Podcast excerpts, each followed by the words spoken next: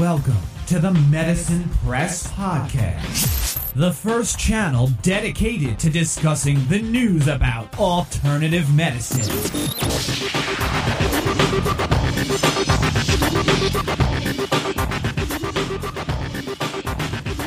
So, herzlich willkommen zu unserem nächsten Podcast vom Medizin Press. Heute mit einem ganz, ganz spannenden Interview. Und ja, ich wünsche Ihnen allen viel Spaß bei der heutigen Episode. Bei mir begrüßen darf ich heute Burkhard Hock, beziehungsweise er darf mich bei sich begrüßen, denn ich bin heute mal wieder zu Gast zu Besuch in, äh, in Berchtesgaden am äh, Königssee oder in der, in der Nähe des Königssees, ja. Und ja, Burkhard Hock ist äh, Heilpraktiker und wird jetzt nochmal, denke ich, sich selber schön vorstellen und ein paar ganz interessante Sachen über sich und seine, vor allem seine Therapiemethoden erzählen. Ja, dann sage ich Hallo Burkhard, schön wieder hier zu sein. Ja, mich freut es auch, Patrick, dass du wieder mal da bist. Ja, ich möchte mich kurz vorstellen. Mein Name ist Burkhard Hock, hat Patrick ja schon angedeutet. Und äh, ich habe eine Heilpraktikerpraxis zwischen Berchtesgaden und Salzburg.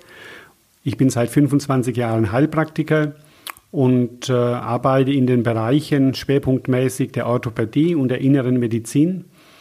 Und äh, ich benutze bei mir in der Praxis neben den Mikroströmen, die ich von Patrick bekommen habe, auch meine eigens entwickelnden Methoden, mit denen ich eben dem orthopädisch geplagten Patienten sehr gut Hilfestellung geben kann. Okay, ja, ich denke, das ist ja auch gerade in der heutigen Zeit, also denke mal, die Orthopädie ist ja eins der, der Themen, äh, ähm, der, nennen wir es mal in Anführungsstrichen, ich mag zwar den Begriff nicht so sehr, aber Volkskrankheiten sozusagen. Ich glaube, da ist ja Orthopädie beziehungsweise Rücken, Knieschmerz, Gelenkschmerzen immer noch ähm, ja, an, äh, an Position 1 der ganzen Sache. Du machst ja außerhalb der Praxistätigkeit, hast du ja auch dieses, ist ja, nennt sich ja auch ähm, Fortbildungszentrum ja. Fort- und Ausbildungszentrum speziell zu deinen Methoden. Vielleicht mal so ganz äh, so aus der, aus der Historie heraus, wie, wie hat sich das eigentlich entwickelt? Wie bist du dazu gekommen, jetzt außer der Heilpraktikertätigkeit noch in den Bereich von ja, Schulungen und, und Seminaren hineinzugehen?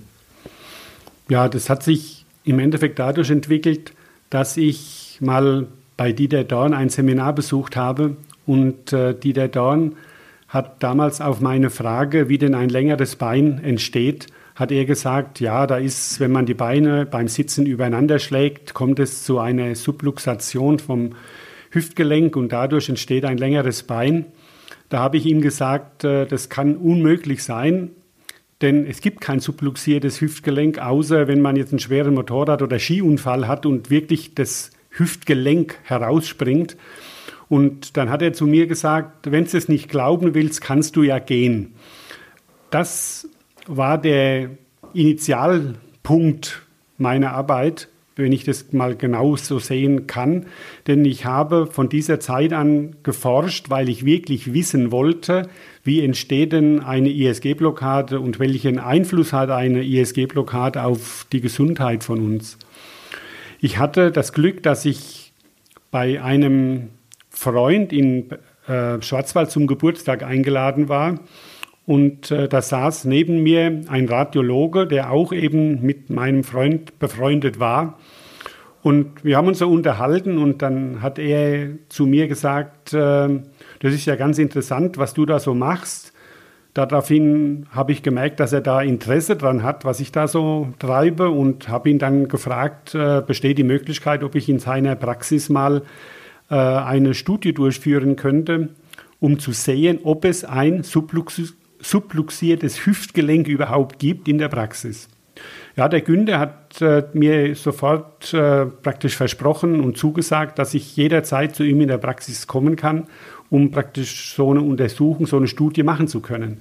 Ich war dann über ja, mehrere Wochen, mehrere Monate hinweg, war ich immer wieder bei ihm in der Praxis und hatte die Möglichkeit, Patienten, die sowieso mit einer Überweisung stehender Aufnahmebecken die praktisch hier ähm, praktisch sowieso aufgenommen werden sollten, hatte ich die Möglichkeit, die vorher mechanisch zu untersuchen. Und das Ergebnis, das war für mich äh, ja ein ganz ein großes Ergebnis, denn es kam dabei heraus, dass von den 353 Leuten, die wegen Wirbelsäulenproblemen in die Radiologiepraxis kamen, dass im Endeffekt jeder eine Beinlängendifferenz hatte, aber kein einzigster ein subluxiertes Hüftgelenk.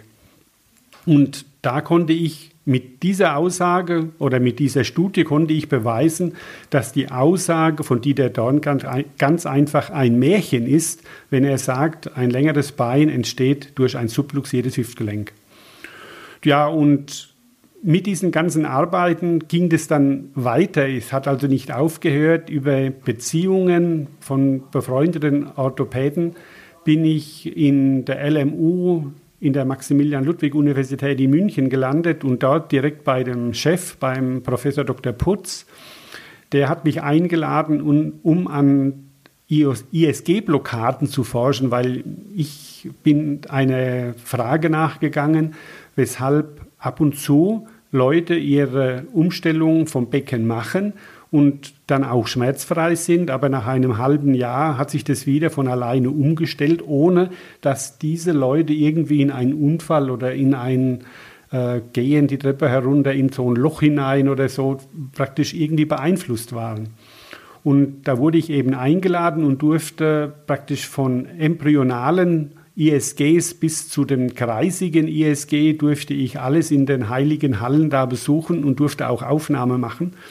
Die habe ich gerade eben die letzte Woche erst wieder in den Händen gehabt und es ist schon beeindruckend zu sehen, was das Iliosakralgelenk im Endeffekt für ein Problem macht. Und äh, das Iliosakralgelenk hat ja, äh, das hat sich dann durch diese Untersuchung beim Dr. Putz, Professor Dr. Putz herausgestellt, eine einzigartige Stellung unter allen Gelenken in dem muskuloskeletalen System. Also beim ganzen Körper.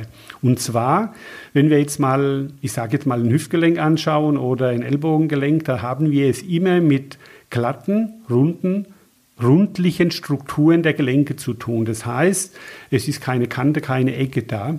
Und äh, bei dem Iliosakralgelenk ist es anders. Da haben wir ein strukturiertes Gelenk. Das heißt also, dieses Gelenk ist ja erst mit Abschluss der Pubertät ausgebildet und da es aus drei großen Knochen besteht, das Gelenk, kann man sich vorstellen, wenn äh, diese alle zusammenwachsen, hat es natürlich einen Einfluss darauf, äh, wie es am Anfang der Pubertät stand, dieses Gelenk, und wie es am Ende steht. Und äh, diese Sichtweise, die hat sogar den Professor Putz verwundert, weil er zu mir gesagt hat, auf so eine Idee zu denken sind wir noch gar nicht gekommen, weil wir das Iliosakralgelenk eben als ein Gelenk betrachten, was fast keine Bewegung hergibt. Und es gibt auch nur eine einzigste oder gab zu diesem damaligen Zeitpunkt nur eine einzigste Doktorarbeit. Ich weiß jetzt nicht, ob es in der Zwischenzeit eine neue gibt, aber es gab einen Freiburger Arzt, der hat darüber eine Doktorarbeit geschrieben, hat aber das Iliosakralgelenk unter die verschiedenen Winkeluntersuchungen gestellt, um den maximalen Bewegungs- und Belastungsgrad des Gelenkes zu erforschen. Ja, und so ist eins zum anderen gekommen und äh, dadurch, dass ich äh, eben ein Wissen angehäuft hatte, wo nicht jeder eigentlich auch die wenigsten Physios oder Heilpraktiker haben das und noch nicht mal die Ärzte, haben wir in der Zwischenzeit dann festgestellt. Die haben äh, ganz einfach da auch ein großes Defizit mit der Zeit gehabt. Und da habe ich so auf Anfragen mal in kleineren Gruppen mal ein Seminar gegeben und habe äh, von der Seite her recht äh, gute Ergebnisse erzielt, sehr gute Rückmeldungen von Patienten bekommen. Und so fing es an, in der Schönau damals noch, direkt hinten am Königssee, hat sich das entwickelt. Und äh, das war so, dass bis 2005, ungefähr 2006, da habe ich ganz alleine Seminare gegeben und bin dann quer durch Deutschland noch gefahren. Und es war dann aufgrund der Anforderungen die praktisch vorhanden waren für die Seminare, war das technisch nicht mehr möglich, praktisch alleine zu machen. Und äh, so hatten wir dann äh, bis 2008 hatten wir insgesamt, waren wir zu sechs also fünf Physiotherapeuten, die, die, wo die meisten auch Heilpraktiker waren, die haben sich dann nach einer einjährigen Ausbildung praktisch äh, selbstständig in Deutschland in festen Einzugsgebieten praktisch haben die Seminare gegeben, die alle von uns in Berchtesgaden organisiert und terminiert wurden. Und äh, diese Lehrphysiotherapeuten, die haben dann praktisch rechtzeitig eine Information bekommen, da findet ein Seminar statt. Das wurde auch vom Termin her mit den Therapeuten natürlich vorher abgesprochen. Also die waren jetzt nicht so, dass die 14 Tage vorher gesagt bekommen haben, da ist ein Seminar, sondern das läuft bei uns alles so eineinhalb, eineinhalb Jahre vorher ab, dass praktisch diese ganze Organisation abgeschlossen ist, was im nächsten Jahr läuft. Also jetzt sind wir schon mit den ersten Seminarplanungen bei 2017. Und äh, da sieht man also eineinhalb Jahre läuft es dann schon. Ja, und so kam das und das hat Wellen geschlagen, ganz große Wellen. Wir sind äh, in der Zwischenzeit so weit, dass wir nach, mit, den, mit der Hock-Methode, dass wir da 6500 Therapeuten in Deutschland schon ausgebildet haben. Bei der Hock-Schmerztherapie sieht es so aus, dass wir da jetzt so bei ungefähr 600 sind. Bei der ähm, Flex-Type-Seminaren, da sind wir auch so bei 600, 700 so in der Ecke rum. Und fasziale Muskelarbeit sind wir so bei 250. Und das waren jetzt eben auch, das ist die Abfolge gewesen von diesen vier Seminaren, die wir äh, praktisch anbieten. Und wenn es dich interessiert, kann ich da mal so ein paar Stichpunkte zu den einzelnen Seminaren geben, was da so praktisch angeboten wird. Ja, ich denke natürlich. Also es wird ja für die Zuhörer auch interessant sein, aber das äh, so eine Idee zu bekommen, auch was so, was so ein bisschen dahinter steckt. Natürlich, gerne.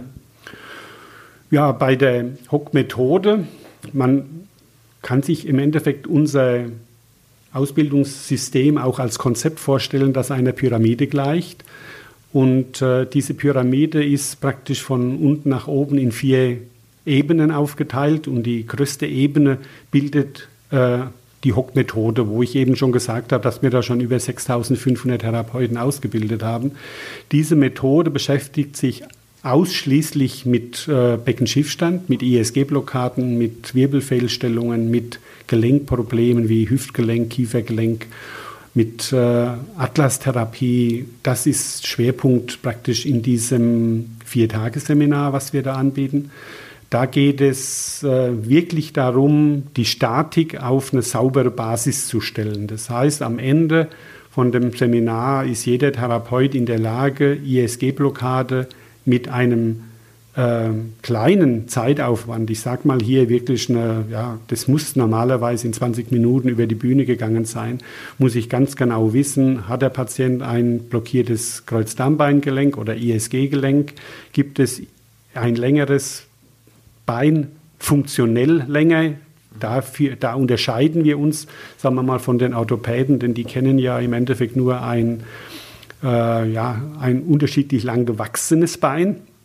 Und wir haben eben über diese Beckenrotation gehen wir davon aus, dass äh, weit über 95 Prozent der Beinlängendifferenzen funktionell sind. Denn äh, ich habe schon Tausende von Patienten in der Praxis gehabt und schon Tausende von ISG-Blockaden aufgelöst.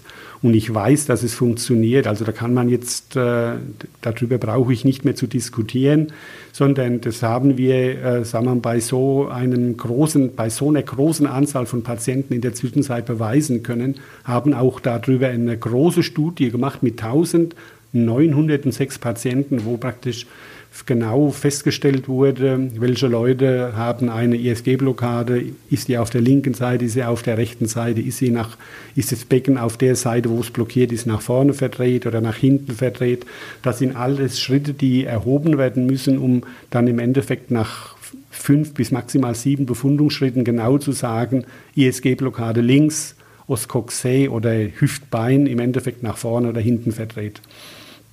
Und das macht es eben so einmalig, weil es ist eine absolut sichere Geschichte. Und bei mir, zu mir in die Seminare kommen in der Zwischenzeit Orthopäden und Ärzte, weil sie ganz einfach davon gehört haben und wollen dieses wissen, weil das ist eben etwas Einmaliges, ja. Ja.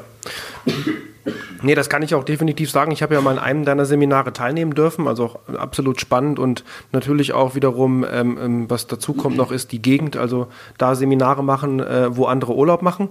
Das kommt natürlich auch noch hinzu, was super spannend ist, speziell jetzt natürlich auf die Region äh, Berchtesgadener Land bezogen.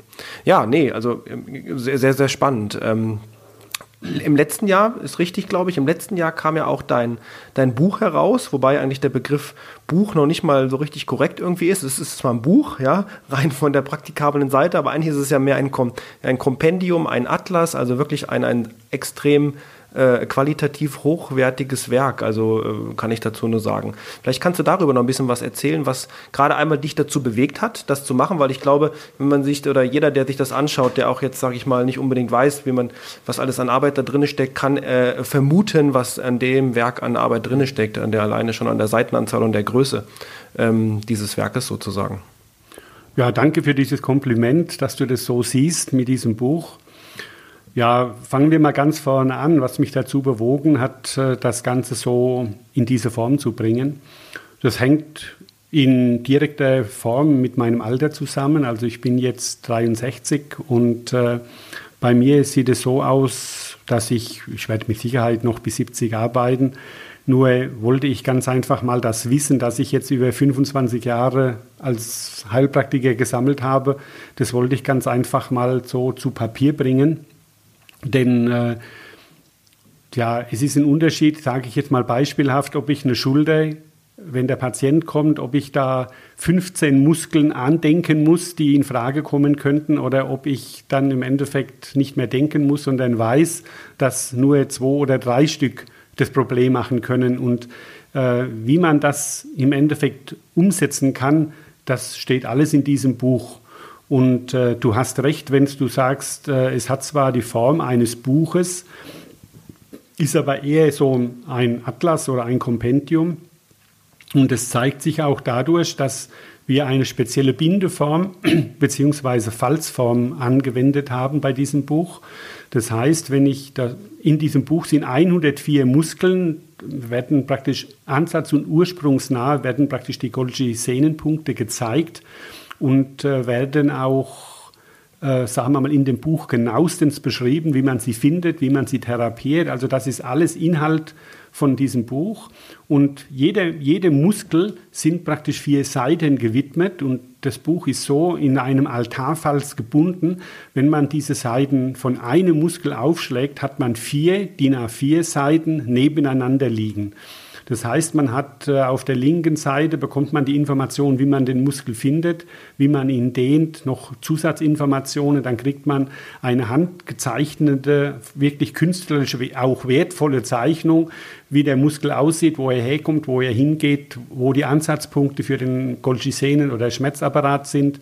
Dann haben wir auf der dritten Seite, wie der Muskelursprung gefunden, behandelt wird und auf der letzten Seite, wie äh, der Muskelansatz gefunden, befundet und behandelt wird. Und das macht es äh, eben, eben im Endeffekt so umfangreich äh, und im Endeffekt auch wieder ganz einfach, denn ich habe eine Bedienungsanleitung, das steht auch auf dem Titel übrigens darauf, äh, praktisch ein Atlas mit Bedienungsanleitung.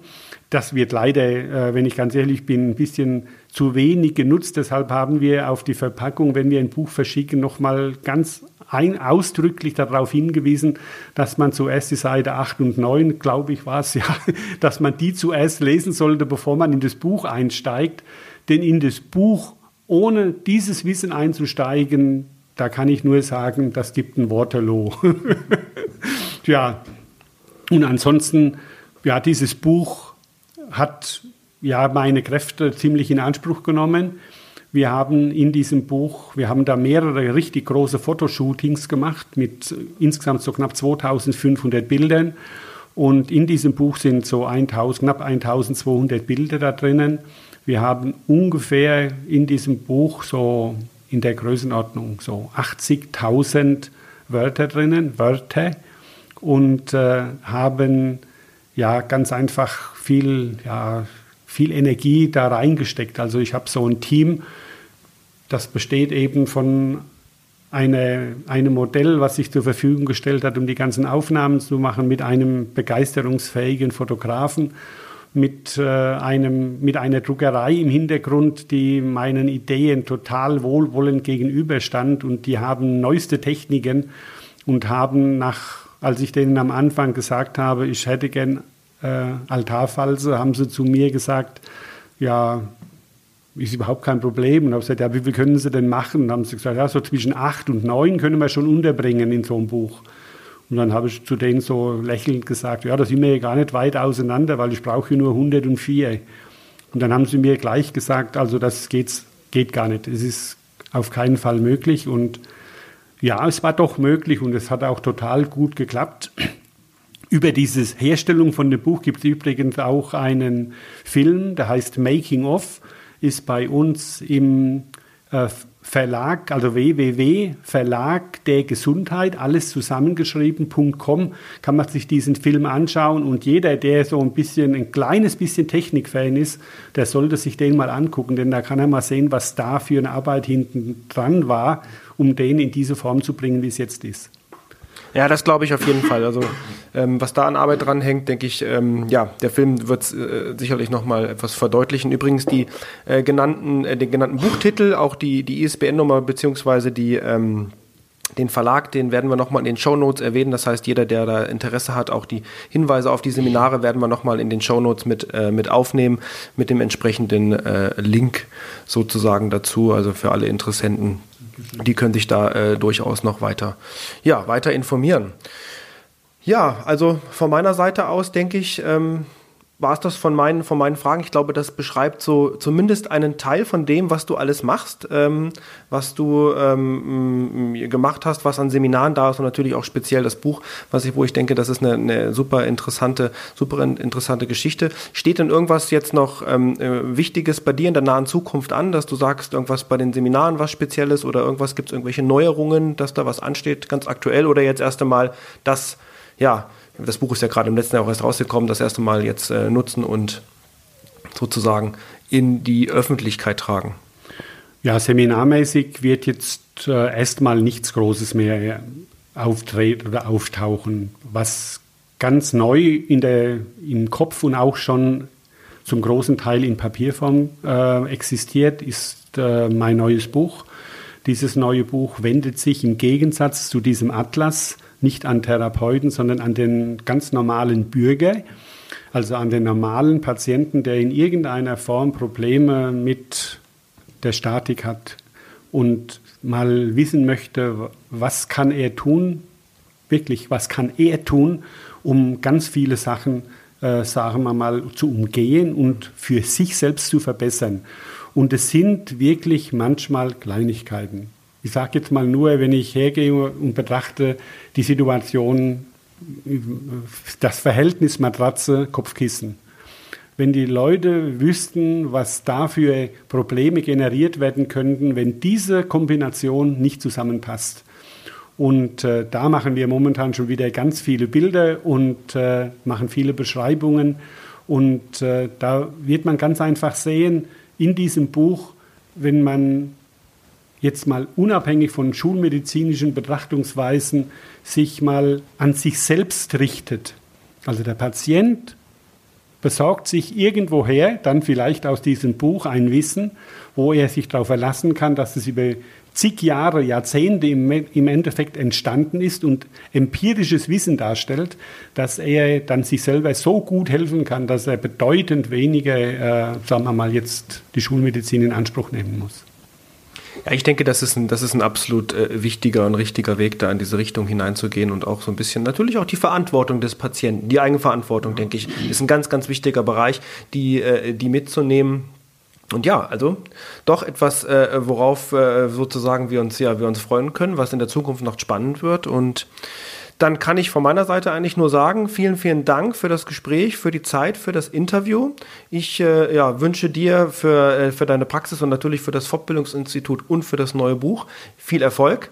Und ähm, vielleicht machen wir es so, wenn das neue Buch da ist, dass wir uns dann auch nochmal zusammensetzen und vielleicht ein bisschen äh, kleines Interview, kleines Gespräch über das Buch führen. Danke, sehr gerne. Ich danke auch dir für dieses Interview, dass ich mal dieses Ganze, was sich da so ja, angesammelt hat über 25 Jahre, dass man das auch mal hier in dieser Form praktisch in der Öffentlichkeit übergeben kann. Und äh, ich möchte schließen damit, dass ich den Spruch nehme, ich kann jemandem zeigen, wie man auf dem Sprungbrett springt. Aber springen muss er selbst. Danke. Ja, danke. Das war perfekter Schlusssatz. Und dann, ja, auch an unsere Zuhörer vielen Dank, dass Sie uns wieder eingeschaltet haben, dass Sie zugehört haben.